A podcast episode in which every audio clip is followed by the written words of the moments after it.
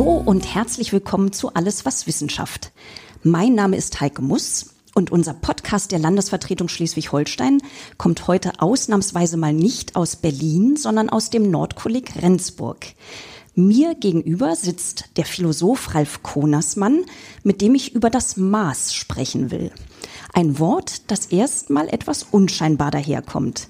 Dabei hat das Maß durchaus eine bewegte Vergangenheit als Begriff der Tugend, der Ethik und der Orientierung. Seine Geschichte rekonstruiert Ralf Konersmann in seinem neuen Buch Welt ohne Maß, das soeben im S. Fischer Verlag erschienen ist. Guten Tag, Herr Professor Konersmann. Guten Tag, Frau Muss. Sind Sie gut hergekommen? Kein Problem, alles gut gegangen. ja, Sie haben es ja nicht so weit. Sie wohnen, glaube ich, hier ja, fast es war kein um Kunststück zugegeben. ja, im Gegensatz zu mir, ich bin tatsächlich das erste Mal wieder seit Corona überhaupt in den Zug gestiegen, um nach Schleswig-Holstein ja. zu fahren. Herr Professor Konersmann, das ist heute die 14. Folge des Podcasts, äh, die ich hier mache. Und ich weiß nicht, ob Sie schon mal reingehört haben. Das ist ein ziemlicher Gemischtwarenladen. Es ging bisher um Bilder und Musik, um Wahrheit und Fußball, um Pelze und Nazis. Ich halte also, wie Sie sehen, unsere Hörerinnen und Hörer für klug und vor allem für thematisch sehr aufgeschlossen, möchte aber nicht unbedingt voraussetzen, dass alle in der Sprache der Philosophie zu Hause sind. Wir probieren trotzdem mal ein Gespräch, obwohl Ihr Buch, um das es ja im Wesentlichen gehen soll, durchaus ein Buch für Fortgeschrittene ist. Da würden Sie mir doch zustimmen, oder? Eigentlich äh, nur bedingt, weil äh, der ideale Leser äh, oder die Leserin, äh, die ich vor Augen habe beim Schreiben, ist eigentlich ähm, äh, der aufgeschlossene Zeitgenosse. Ja, der, äh, ich sage mir immer, Aufgeschlossenheit, Interesse, Neugier, das muss reichen. Ja? Ich unterstütze das auch durch die Art, wie ich schreibe, hoffe ich wenigstens, dass ich äh, äh, lebensweltnahe Beispiele biete oder eben komplizierte Sachverhalte möglichst einfach, ein, nicht einfacher, äh, als man vertreten kann, aber doch möglichst einfach und äh, fremdwortarm zu erläutern. Also Welt ohne Maß ist auf jeden Fall nicht nur eine spannende Philosophiegeschichte, sondern auch sprachlich ein Genuss. Warum uns das Maß überhaupt abhanden gekommen ist, wie sich das Messen zum Maß verhält, wie Maß und Mitte, Mittelmäßigkeit und Maßlosigkeit zum Thema passen, ob es tatsächlich weg ist, das Maß, also unser Maß, und was unsere Welt sich stattdessen als Wert und Orientierung gesucht hat, das erzählen Sie in Ihrem Buch. Welt ohne Maß, ich habe es eben schon gesagt, rekonstruiert den Bedeutungswandel von Maß und Messen aus philosophischer Perspektive. Und eins kann ich schon mal verraten, das Buch verweist auf einen Mangel. Aber es ist natürlich kein Rezeptbuch oder Ratgeber. Vielmehr entwickeln sie eine philosophische Genealogie, also einen Stammbaum des Maßes, der bei den alten Griechen und Römern beginnt und bis in unsere Gegenwart reicht. Sie nehmen also den Umweg über die Vergangenheit, um unseren Blick für die Gegenwart zu schärfen, quasi als Kontrastmittel, um zu zeigen, was heute das Verhältnis des Menschen zur Welt ausmacht. In ihrem Wörterbuch der Unruhe, das vor vier Jahren ebenfalls im S. Fischer Verlag erschienen ist, habe ich ein Zitat gefunden, das, finde ich, ein schöner Auftakt für unser Gespräch sein könnte. Hier ist es. Einer verbreiteten Vorstellung zufolge funktionieren theoretische Leistungen wie Gebrauchsanweisungen, die angesichts der akuten Krise einer dankbar aufatmenden Öffentlichkeit endlich die Lösung präsentieren. Die Vorstellung, die Wissen überhaupt nur als Problemlösungswissen gelten lässt und von den Wissenschaften die Einnahme einer Verwertungsperspektive verlangt, entstammt geradewegs dem Arsenal der Unruhekultur. Damit sind wir ja schon mitten im Thema Ihres neuen Buches, nämlich, dass die Messbarkeit das Maß ersetzt hat. Aber da machen Sie nicht mit, sonst wären Sie ja nicht Philosoph. Oder wie verhält sich die Philosophie heute zur Messbarkeit? Nun, also in den ersten Reaktionen habe ich geleg gelegentlich äh, lesen müssen, ich würde die Messbarkeit attackieren oder ich würde gar die Wissenschaft attackieren und äh, äh, verwerfen und äh, das ist natürlich alles Unsinn. Sondern es geht darum, Sie haben vorhin das Wort Genealogie erwähnt, herauszufinden, wie wir also zum Beispiel dazu gekommen sind, Messvorgängen so viel Vertrauen einzuräumen. Ne? Also woher kommt das eigentlich? Wieso glauben wir, wir hätten etwas Wichtiges gesagt, äh, wenn wir äh, die Wirklichkeit in Zahlenkolonnen abbilden, also statistisch zum Beispiel. Und äh, lassen dann ganz viele Elemente von Wirklichkeit und Wirklichkeitserleben zurücktreten. Und alles muss irgend, oder wir lassen es dann wieder zu, sofern es sich eben in Zahlen aus, ausdrücken lässt. Und das ist natürlich eine Faszination, die ihre Vorgeschichte hat und die vielleicht auch nicht ganz unproblematisch ist, weil sie eine extreme Reduktion ist. Wir führen ja nicht unser Leben, indem wir uns ständig äh, auf Zahlenwissen zurückziehen. Das heißt, in, in jüngster Zeit vielleicht ja dann doch schon, ja, wenn man auf Nachrichten hört. Man müsste mal, ähm, vielleicht wäre das mal ein Projekt für Publizistik äh, mal zu Nachrichtensendungen zu vergleichen. Sagen wir mal aus dem Jahr 1970 und aus dem Jahr 2020, wie viele Zahlen da vorkommen. Ja, das heißt, alles wird in diese Logik von Zahlen übersetzt. Und äh, meine Frage ist ganz einfach, woher kommt das und woher kommt der Vertrauensvorschuss? Und wieso glauben wir, einer der Wirklichkeit besonders nahe zu kommen, wenn wir sie in Zahlen, wenn wir sie in Messwerte, wenn wir sie in Statistiken packen. Ja? Und äh, wenn man sieht, wenn man sieht, worum es geht äh, bei politischen Wahlen, wie viel da auf dem Spiel steht und wie viele Dinge, die wir auch in Wörtern ausdrücken können. Und das erste ist dann, wir eilen zu den Zahlen. Ja? Ähm, und das ist eine extreme Reduktion. Ja? Und es geht den ganzen Abend nur um die Zahlen. Und diese, diese Dominanz dieses einen Orientierungssystems zu Lasten anderer Orientierungssysteme, die wir ja auch mal hatten und immer noch haben oder zumindest mal in der Erinnerung noch so halbwegs präsent sind. Das ist das Thema. Und darüber wollen wir jetzt sprechen, denn ja. Sie erklären uns ja, woher das kommt. Als die Welt noch in Ordnung war, da waren Maß und Maße, Ethik und Technik, Moral und Wissen noch Seit an Seit. Da war eins nicht ohne das andere denkbar. Und dann eines Tages hat die Messbarkeit das Zepter übernommen und das Maß ist verloren gegangen. Jetzt erklären Sie doch mal, wie es dazu kam. Also wann Maß und Maße noch beisammen waren, wofür das Maß eigentlich stand und wo Ihre philosophische Geschichtsschreibung beginnt.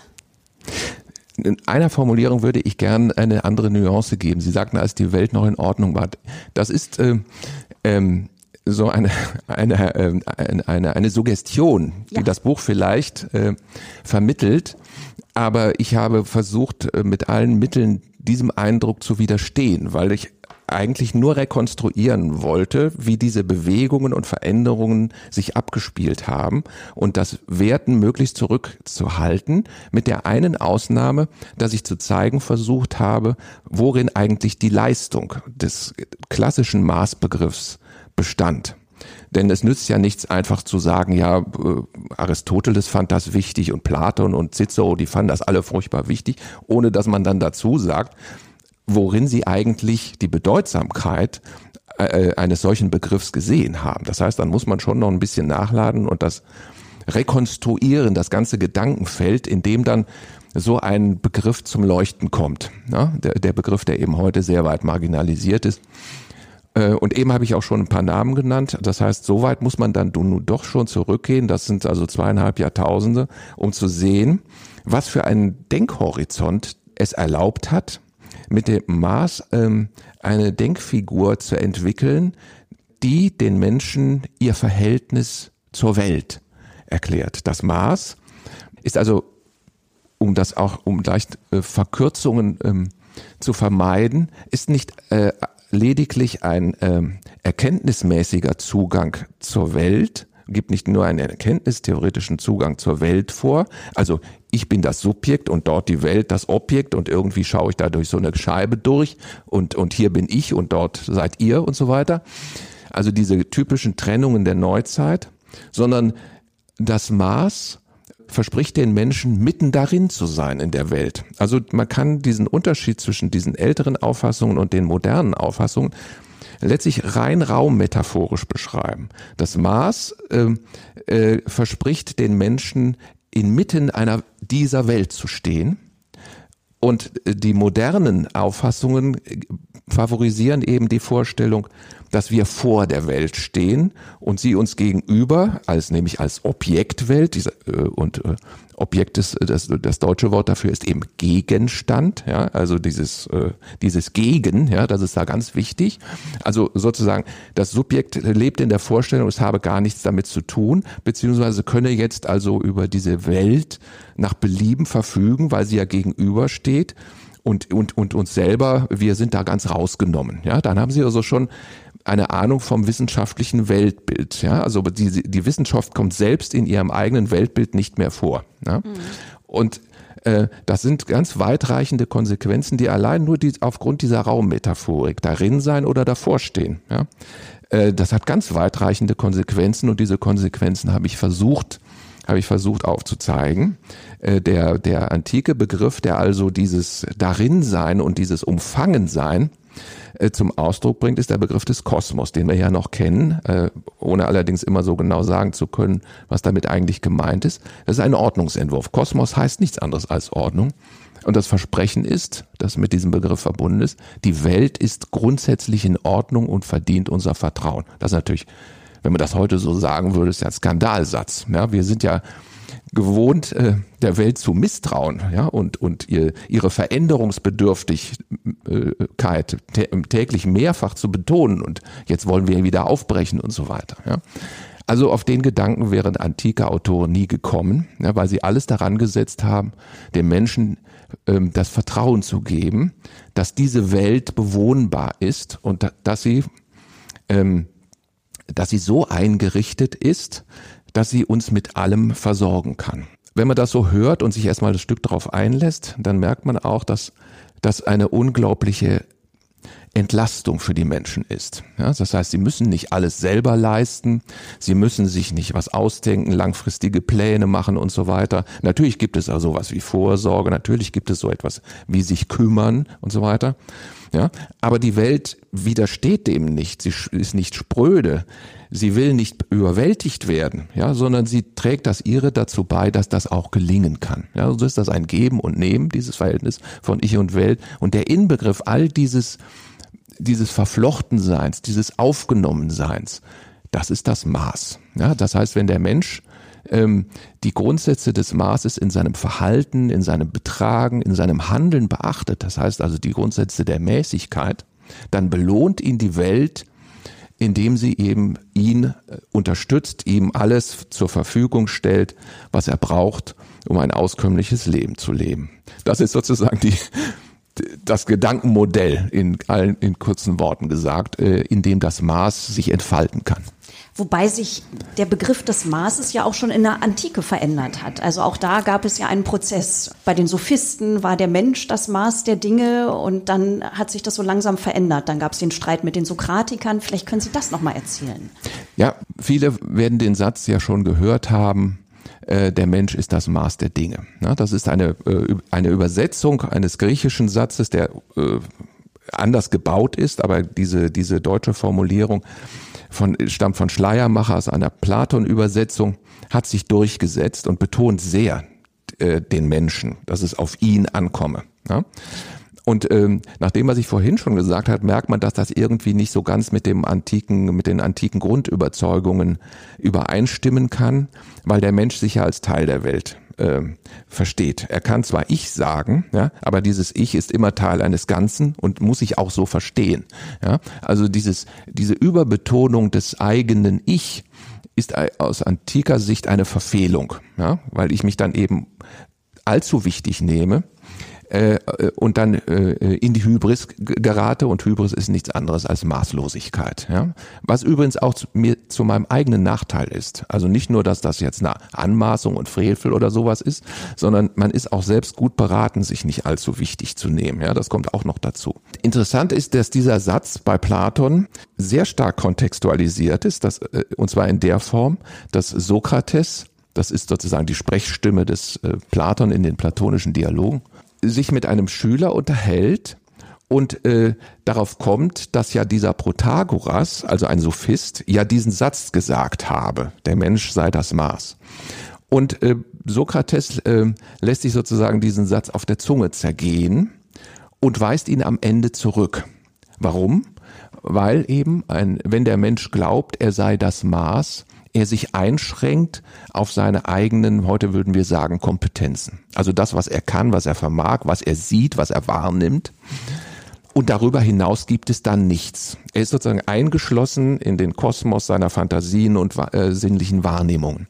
Und dann sagt Sokrates, ja, das kann aber so nicht sein, weil der Mensch eben darüber hinausgehen kann. Der Mensch kann überschreiten seinen eigenen Horizont überschreiten, weil er eben nicht nur ein Naturwesen ist, wie die Sophisten uns einreden wollen, sondern weil er auch ein Geistwesen ist. Und da haben wir dann eine ganz eine Schlüsselstelle im äh, europäischen Philosophieren, weil jetzt hier plötzlich die äh, Stärke und die Grandiosität der Vernunft hervortritt. Der Mensch ist das Vernunft und das Geistwesen, das heißt das Wesen, das zu sich selbst auf Distanz gehen kann und Wissenssysteme entwerfen kann. Systeme, in denen es seinen eigenen Horizont und sein eigenes Vermögen übersteigt. Und das ist also die Kritik äh, an diesem sophistischen Modell und ähm, äh, Hegel und andere haben äh, also diese Geste des Sokrates immer wieder betont, weil sie, wenn man so will, die Geburtsstunde der Vernunft ist oder die Rechtfertigung der Vernunft ja, und auch zeigt, warum der Mensch äh, gut beraten ist, auf die Vernunft zu setzen. Das, die Vernunft ist das, was seiner äh, Emanzipation zugrunde liegt. Nun ging ja dann aber irgendwann, wie Sie zeigen im Buch, das Maß verloren. Das Maß ging verloren, ganz richtig. Bei Sokrates noch nicht. Bei so, und zwar deshalb nicht, weil Sokrates eben in diesem Horizont, das Individuum übersteigt seinen eigenen Horizont, findet sich dann aber aufgenommen sozusagen im Welthorizont, eben im Kosmos. Ja, das heißt, ich muss an der Stelle, an die ich äh, gesetzt bin, nicht verharren, sondern ich kann etwas aus mir machen. Also einen Entwicklungsprozess durchlaufen, ganz wie ein Bildungsprozess durchlaufen. Also meinen Horizont erweitern. Finde mich dann aber aufgefangen und aufgenommen eben im Kosmos. Ja? Und das ist ein Modell, das bleibt stabil durch die ganze äh, Antike hin, hinweg.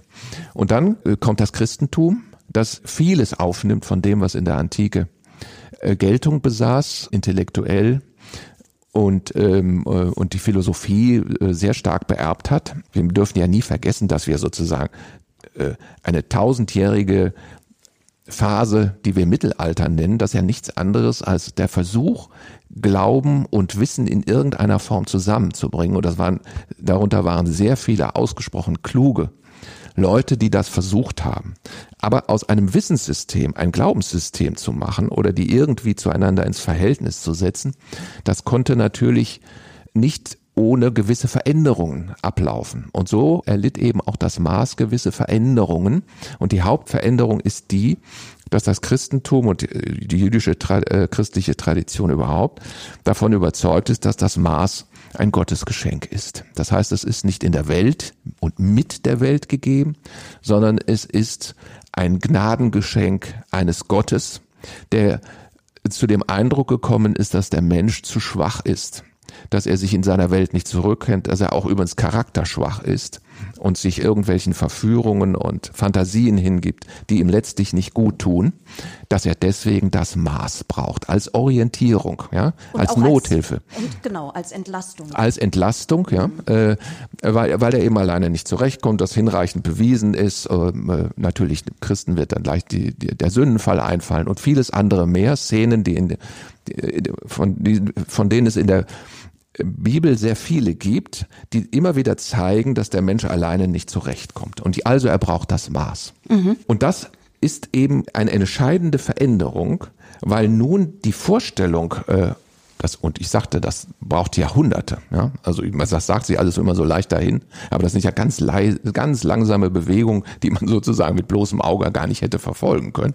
So langsam sind die. Aber nun, wir springen halt jetzt, um das etwas deutlich zu machen, das Maß gerät sozusagen die Verfügbarkeit. Wenn es denn einmal geschaffen worden ist und äh, den Menschen gegeben worden ist, dann wird es selbst so etwas wie ein Objekt. Ja, das heißt, man kann damit äh, herumspielen, man kann daraus was machen, was man vielleicht äh, etwas handlicher wird, etwas Handliches machen und so weiter und so weiter. Und so kommt also zu, Be zu Beginn der Neuzeit die Vorstellung auf, dass man ein, so etwas wie ein, das Maß, das auf Intuitionen, auf Gespür, auf Empfindungen beruht, auf, auf Konventionen beruht, dass man das systematisieren kann. Und da bieten sich, bietet sich eben die Mathematik an.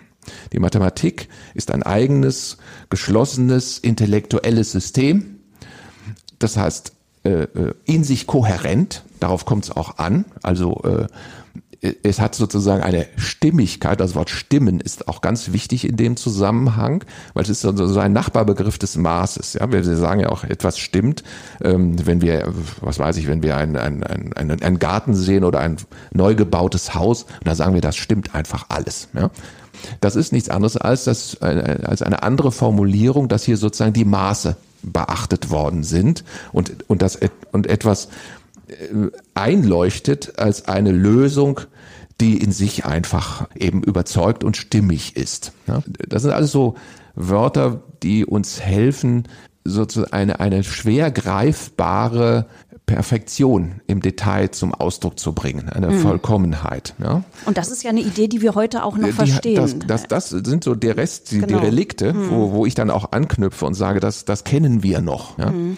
Aber eben zu Beginn der Neuzeit ähm, versucht man das Maß selber zu objektivieren und jetzt kommt, äh, man hat immer schon gemessen und man hat immer schon eine Vorstellung von der Messbarkeit. Wie gesagt, auf, auf christlichem Boden, das ist das Geschenk, ja, dass wir nicht als Menschen immer in die Irre laufen, sondern wenn wir die Welt wohnlich einrichten, äh, dann sind wir natürlich gut äh, dankbar, ja, dass man der Häuserbau und, und die, die Vermessung der Felder und so weiter, das ist ja alles schon da. Ja? Aber dass es jetzt systematisiert wird und dass es in der Wissen, Wissensordnung ganz nach oben geht, ja? Und das Wissen heißt mathematisches Wissen. Ja, physikalisches Wissen, technisch, dass äh, die Wissenschaft mit der Technik sich einlässt, ja, das ist Neuzeit. Ja. Und, und dann ändert sich das Maß. Ja, das heißt also die, die, die, die, die moralische Dimension des Maßes, also das, die Mäßigung, das Gemäße und so weiter, im Verhalten, im Auftreten, in der Sprache und die Messbarkeit, das heißt so das rein äh, geometrische und so weiter, das zahlenmäßige, das driftet von jetzt an immer weiter auseinander. Ne? Das, und auch das sind ganz langsame Prozesse. Auch die Neuzeit hat, hat ja um 1600 eingesetzt. Das ist auch schon wieder ein halbes Jahrtausend. Da muss man sich nichts vormachen. Ja? Mhm. Aber auch da wieder so ganz langsame Bewegungen, die aber dann äh, über die längere Strecke betrachtet doch so etwas wie eine Drift erkennen lassen. Mhm. Das waren langsame Prozesse, aber wenn man jetzt an die französische Revolution denkt, das war ja so eine tiefe Krisenerfahrung, diese Monstrosität der Hinrichtungen während der Revolution, so wie ich das verstanden habe, war das so ein einschneidendes Erlebnis für die Zeitgenossen Hegels, dass da nochmal anders nachgedacht wurde über das Maß oder über das Verlorengehen des Maßes. Ja, also als Ideenhistoriker, der ich ja bin, ähm ist man dankbar für solche sprunghaften Ereignisse, weil auch sie äh, etwas deutlich hervortreten lassen, was äh, sozusagen in der Gemächlichkeit der üblichen Abläufe ganz schwer überhaupt herauszuziehen und kenntlich zu machen ist. Ne?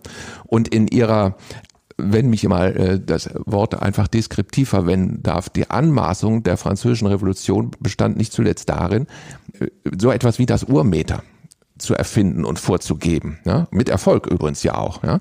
Das heißt also, diese Prozesse, die sich zu diesem Zeitpunkt 1789 und, und die Folgejahre schon 200 Jahre lang angedeutet hatten, die werden jetzt ausdrücklich bejaht und bekräftigt und auch die institutionellen Regelungen getroffen, zum Beispiel durch die Einrichtung statistischer Ämter und so weiter. Das passiert alles so um 1800 herum, um also ganz neue Formen von Verfügbarkeit zu schaffen, zum Beispiel auf das gesellschaftliche Leben. Ja, äh, durch Verwaltung, schlicht und ergreifend. Statistik und Verwaltung, das gehört zusammen. Übrigens auch die Soziologie entsteht in dieser Zeit.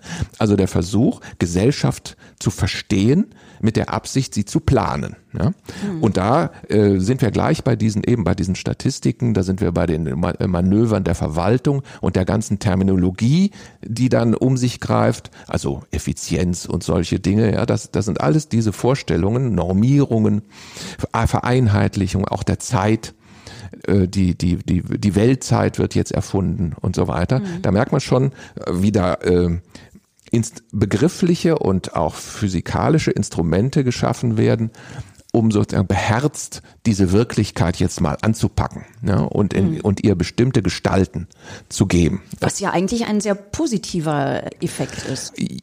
Ja, wenn man, wenn man also das beschreibt als, als Weg vom Chaos in die Ordnung, dann, dann hört sich das ganz gut an. Ja?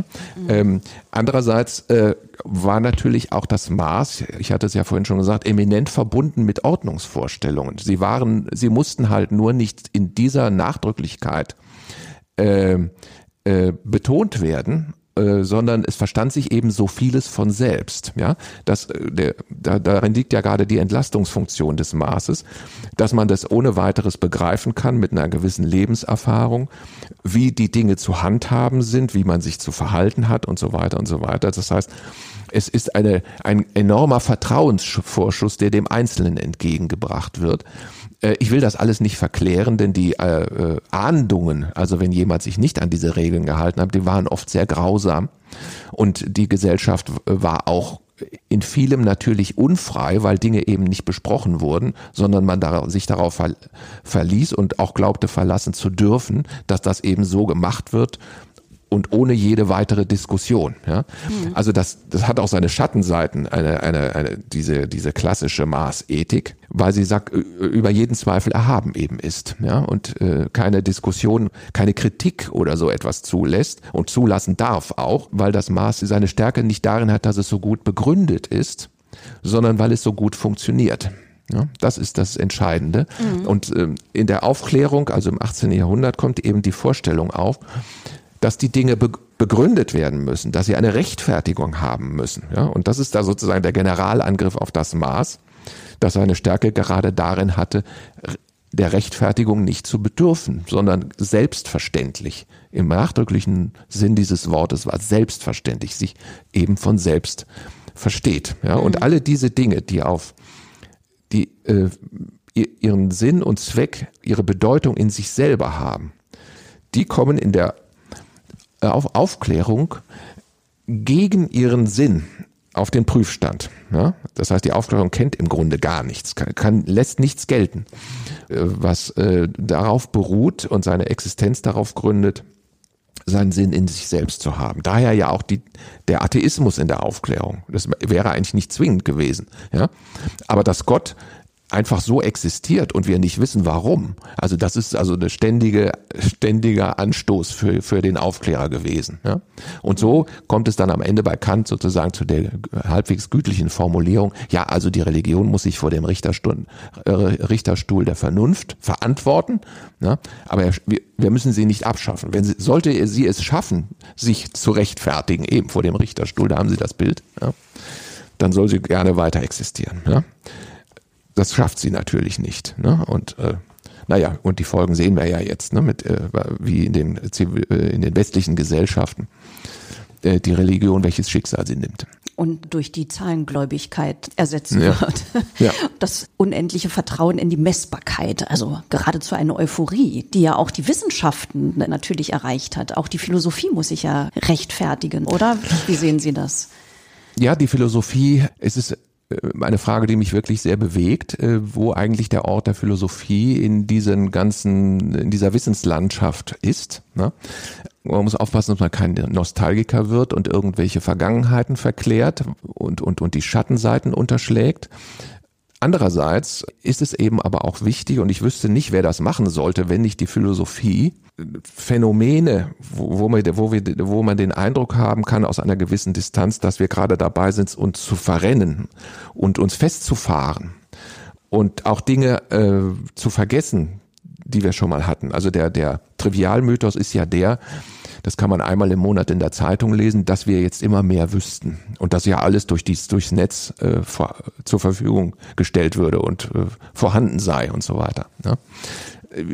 Das ist ein vollkommen verzerrendes, äh, verzerrtes Bild, weil wir ja auch unendlich viel vergessen und durch die Technologie ja auch viele Handgriffe verlernen. Ja, also äh, Freunde von mir, die Lehrer sind und in der Grundschule unterrichten, die sagen mir, die können sich noch nicht mehr mit die Schuhe zubinden. Ja, die wissen gar nicht mehr, was Schnürsenkel sind, weil das alles immer so solche Haft äh, äh Klettverschlüsse sind, ja. Also ich meine, das ist so ein kleines Zeichen, das aber zeigt, dass ganz viele Fertigkeiten, aber auch viel Wissen verloren geht, jedenfalls so in der Alltagssituation. Und es gibt ja auch Gegenbewegungen, dass Leute jetzt Marmelade kochen und so weiter. Das sind so Versuche, gleichsam sowas festzuhalten, von dem man weiß, die Großeltern, die konnten das noch. Ja, die wussten das äh, problemlos, ja, mhm. ähm, wie man dies macht und die wussten auch, äh, was weiß ich, viele Dinge im Garten und konnten Pflanzen unterscheiden und Vögel kannten die und, und Bäume und so weiter und so weiter. Ja, das ist eben auch ein Wissen. Und wir, äh, wir glauben, nur weil das jetzt in irgendwelchen Büchern steht, die man im, die man über Google eben äh, äh, hochladen kann, dann wüssten wir es. Das ist natürlich Unsinn. Das ist totes Wissen. Mhm. Was Ihr Buch ja so spannend macht, ist Ihnen dabei zu folgen, wie sich dieser kulturelle Wandel vollzogen hat, also mhm. der Wandel vom Maß zum Messen. Und was ich besonders spannend fand, Sie fragen, ich zitiere jetzt aus Ihrem Buch, wie manifestiert sich kultureller Wandel? Was treibt ihn an? Was sichert seine Akzeptanz? Wie bewusst, wie bewusstlos ist, was sich da Bahn bricht und unweigerlich geschieht? Ab wann würden Sie denn von einem kulturellen Wandel überhaupt sprechen? Also wie einschneidend muss ein Ereignis sein? Wie dauerhaft muss ein Prozess sein? Ab wann, ab wann erleben wir überhaupt einen Kulturwandel? Also ich kann nur aus philosophischer Sicht daraus, äh, darauf antworten. Und da macht man wiederholt die Beobachtung, dass Veränderung entsteht und zwingend wird in Momenten, wo Leute versucht haben, etwas festzuhalten oder etwas zu retten. Ja, also äh, klassisch ist die Situation der Renaissance. Das Wort Renaissance äh, beginnt ja mit der Vorsilbe RE. Die Lateiner wissen, dass das zurück heißt oder wieder, dieses, diese Silbe. Das heißt, die, die Renaissance verstand sich nicht als Aufbruch, sondern als Wiederbelebung. Und nichts anderes heißt das Wort Renaissance der Antike. Das heißt, man hat gedacht, also die, die Vorstellung war ungefähr die, dass das Christentum den Menschen nicht zu würdigen weiß, sondern immer nur als eine schwache, sündige Kreatur darstellt. Ich verkürze das natürlich jetzt alles sehr.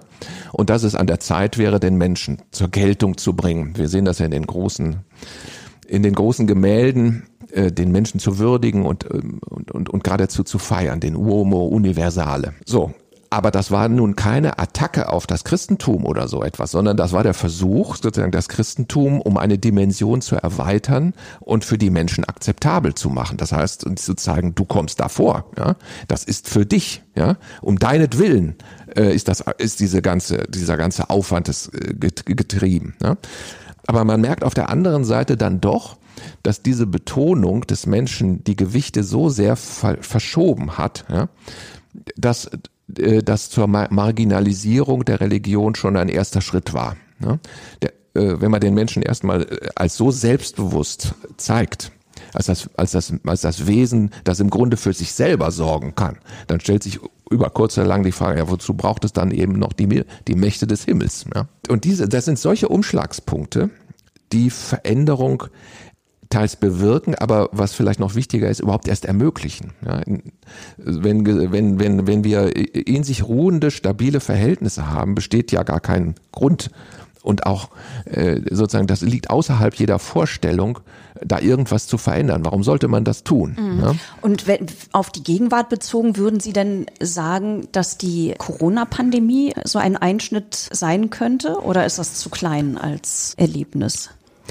Also äh, aus, wiederum aus philosophischer Sicht würde ich sagen, äh, die Pandemie äh, könnte dieses Potenzial haben, wenn sie uns zwingen würde oder gezwungen hätte. So ganz klar ist das ja noch nicht. Wir sind ja, äh, wir stecken ja sozusagen doch noch drin und, und die Diskussionen, wie man das also auf der technischen und verwaltungstechnischen Ebene managt, sind ja noch nicht abgeschlossen. Äh, würde nur dann, wenn, wenn, wenn es auch ähm, in den Köpfen irgendetwas verändert hat. Ja, also wenn wir zum Beispiel in der vielen Zeit, die wir da plötzlich hatten, wenn uns da Gedanken gekommen sein sollten, wenn wir ein anderes Verhältnis zur Zeit zum Beispiel gewinnen oder wie wir unsere Zeit so zubringen, dass vielleicht die Menschen auch diese Zeit irgendwann auch mal genossen haben und auch äh, diese Hektik des Alltags irgendwann gar nicht mehr vermisst haben, die Hast Ungeduld und so weiter, solche Phänomene auch vielleicht mal ganz dankbar waren, da aus der Mühle rausgenommen zu sein und so weiter. Ja. Das könnte schon sein, dass das langfristig auch Folgen hat und man ähm, Formen des Zusammenlebens vielleicht eher zu schätzen weiß und ihnen auch eine Chance gibt, die so von der äh, Hektik der Arbeitswelt äh, abweichen. Ne? Mhm.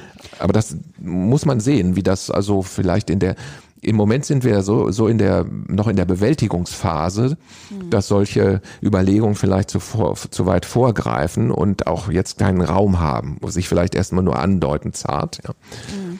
Ähm, aber dann vielleicht äh, mit einem gewissen Abstand betrachtet dann auch durchaus Überlegungen aufkommen könnten, zu sagen, also vielleicht sollten wir unseren Alltag etwas anders organisieren und die Gewichte auch anders. Ne?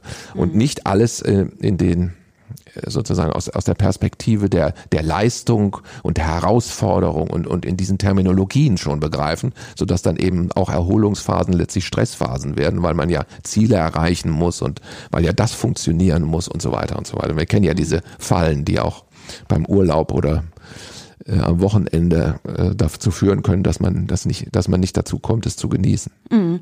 Aber ganz sicher würden Sie sicherlich sagen, dass die Digitalisierung äh, zu einem Kulturwandel geführt hat. Aber auf jeden Fall. Mhm. Ja, auf jeden Fall.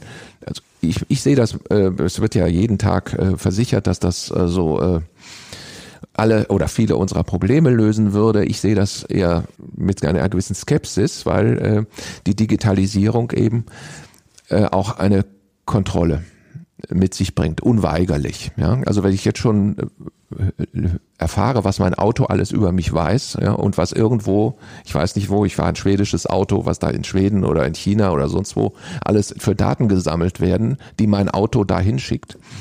Und was das in Zukunft noch alles werden wird, äh, dass die, diese Datenmenge wird eher noch mehr ne zunehmen. Und das ist nur mein Auto. Ja? Äh, das ist, wird auch in anderen Lebensbereichen so sein. Ich habe ein Bibelzitat gefunden, das fand ich wunderbar, weil es die Situation auch der Digitalisierung beschreibt, jedenfalls aus der Perspektive, aus der ich sie wahrnehme, dass Gott die Haare der Menschen gezählt haben.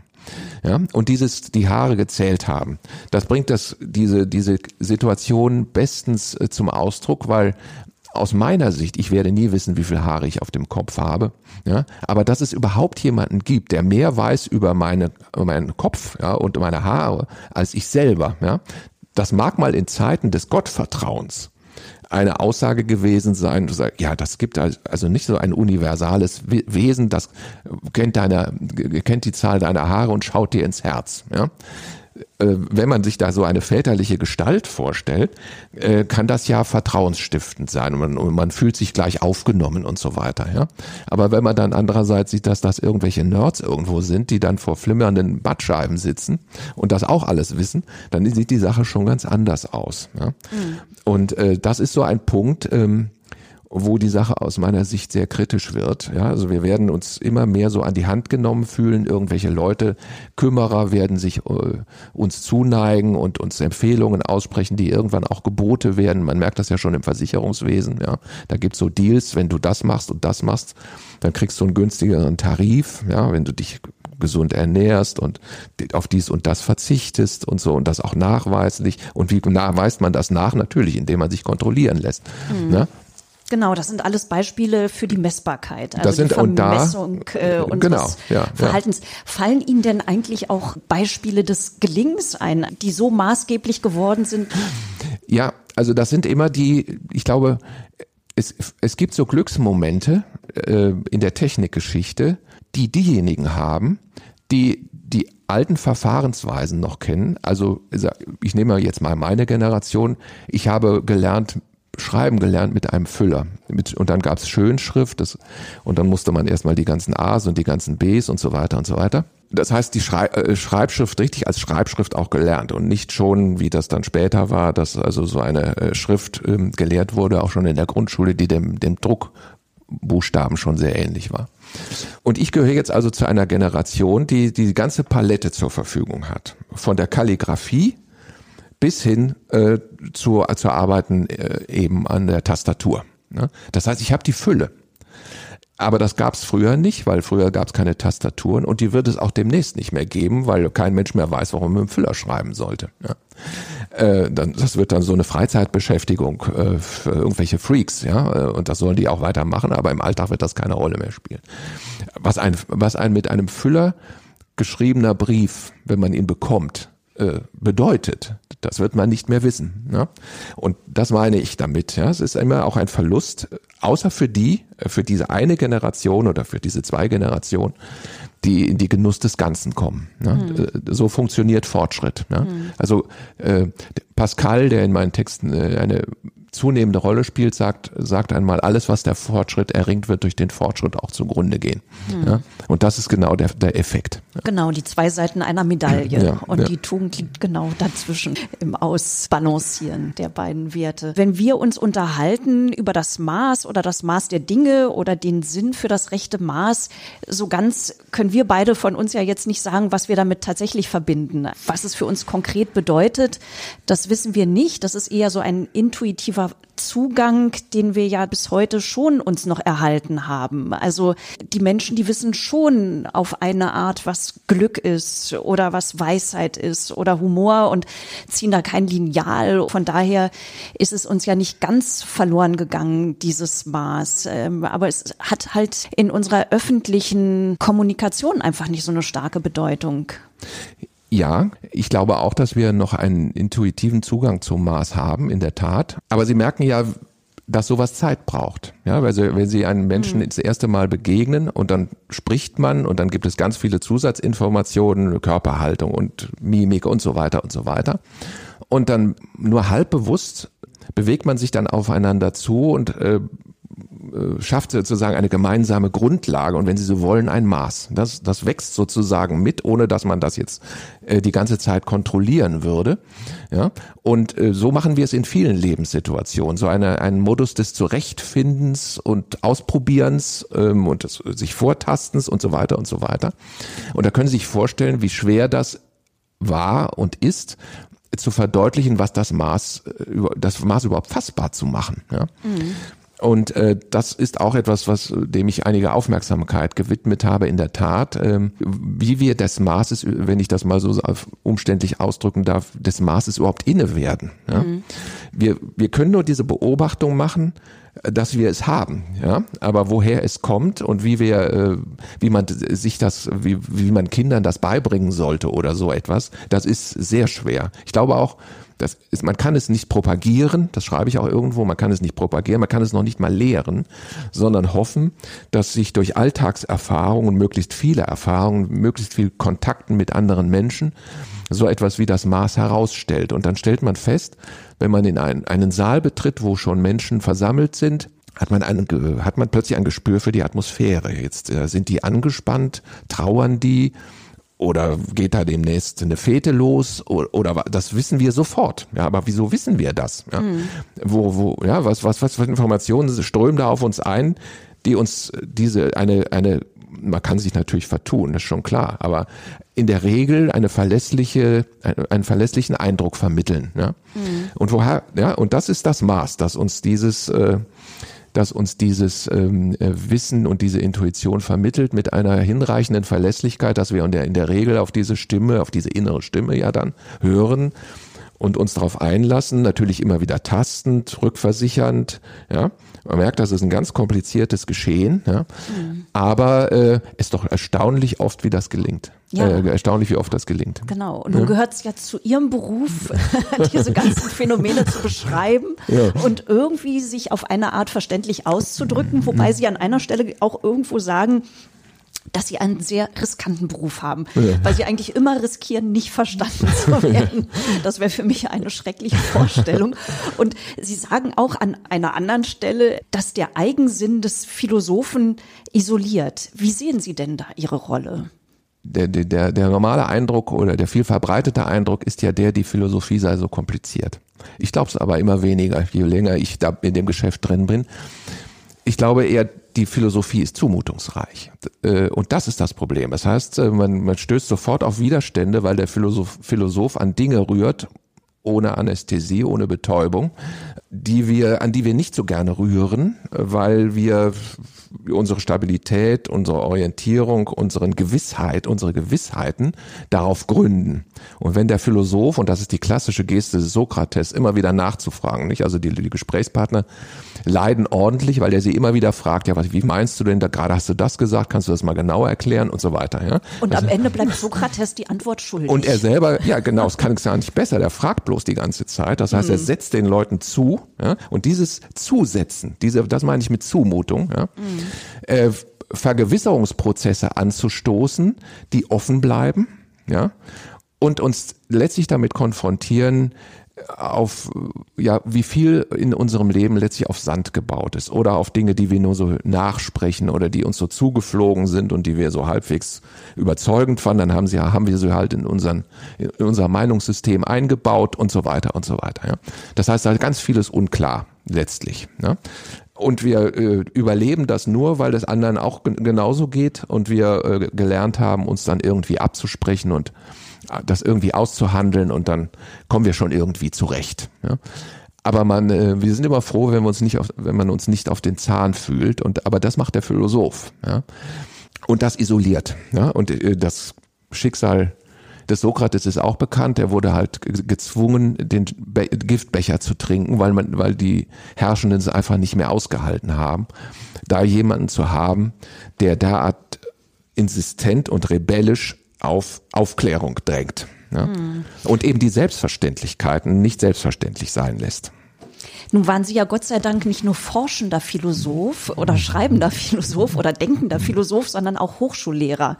Also bis März haben Sie das philosophische Seminar an der Christian-Albrechts-Universität geleitet, waren über 30 Jahre leidenschaftlicher Hochschullehrer. Wie kam denn da in der Lehre oder im Verhältnis zu Ihren Studierenden das Thema Maß auf? Also ja, am Schluss natürlich explizit, weil ich äh, meine Bücher nicht äh, äh, alleine nur an meinem äh, Schreibtisch äh, schreibe, sondern weil ich auch versuche, mit anderen darüber rechtzeitig in Diskussion zu kommen. Studierende sind da ein wunderbares Publikum, weil wenn die das nicht verstehen, habe ich was falsch gemacht. Ja? Das ist sozusagen meine Maxime immer gewesen. Das fällt jetzt leider aus, diese Kontrollfunktion. Aber ich sagte ja schon, dass das Maß etwas ist, was vor dem Hintergrund vielfältiger Erfahrung sich herausbildet und stabilisiert. Und die Lehre war mir persönlich an der Universität auch deshalb immer so wichtig, weil die Erfahrung sehr intensiv war mit Menschen einer anderen Generation, in einen gedanklichen Austausch zu treten. Das heißt, die haben ganz deutlich einen anderen Erfahrungshintergrund als ich, auch nicht nur, weil sie jung sind und mit der bestimmten Lebenserfahrung, die man so hat, wenn man Anfang 20 ist, sondern weil eben auch die Welt sich inzwischen gedreht hat und eine Jugend im Jahr 2015 oder 16 etwas anderes ist als eine Jugend im Jahr 1970 äh, oder 75. Das heißt also, das waren ständig äh, Anstöße, und in der Auseinandersetzung und im Gespräch, ich habe versucht, hier sehr gesprächsintensive Seminare äh, zu führen, habe ich das mehr als einmal erlebt, dass ich äh, auch das Gefühl hatte, ich müsste auch nachbessern. Ja? Also äh, und und äh, Dinge anders formulieren, auf, Akzente anders setzen, andere Nuancen, andere Beispiele und so weiter und so weiter. Also es ist Lehre an der Universität, wenn sie gelingt, es funktioniert nicht immer, aber wenn sie gelingt, ist ein Geben und ein Nehmen. Ne? Mhm. Und das ist da schon eine sehr beglückende Erfahrung. Mhm. Ja, was kommt denn jetzt stattdessen? Naja, also die, die Autoren, die ich lese, die Philosophen, die Texte, die sie hinterlassen haben, ersetzen so ein bisschen auch den Dialog. Ja? Äh, das Tragische daran ist, ist, dass das alles Totengespräche sind, die meisten, die Philosophen. die Philosophen, äh, die im allermeisten äh, Autoren der philosophischen Bibliothek sind verstorben. Ja, das muss, das ist einfach so. Ja, das, ja. Ach, vielleicht finden wir noch einen lebenden Philosophen für Sie. Also ich würde mich sehr freuen, wenn Sie in Berlin vielleicht mal in der Landesvertretung Schleswig-Holstein vielleicht mit einem Lebenden äh, da noch mal diskutieren würden oder ja. vielleicht auch mit unserem Publikum. Auch das ist sehr interessiert und wach. Ja, ja. Ja, also das war ein sehr spannendes Gespräch. Ich danke Ihnen sehr. Gerne. Ja, ja. vielen Dank. Danke. Ich danke Ihnen für Ihr Interesse, Frau Moss.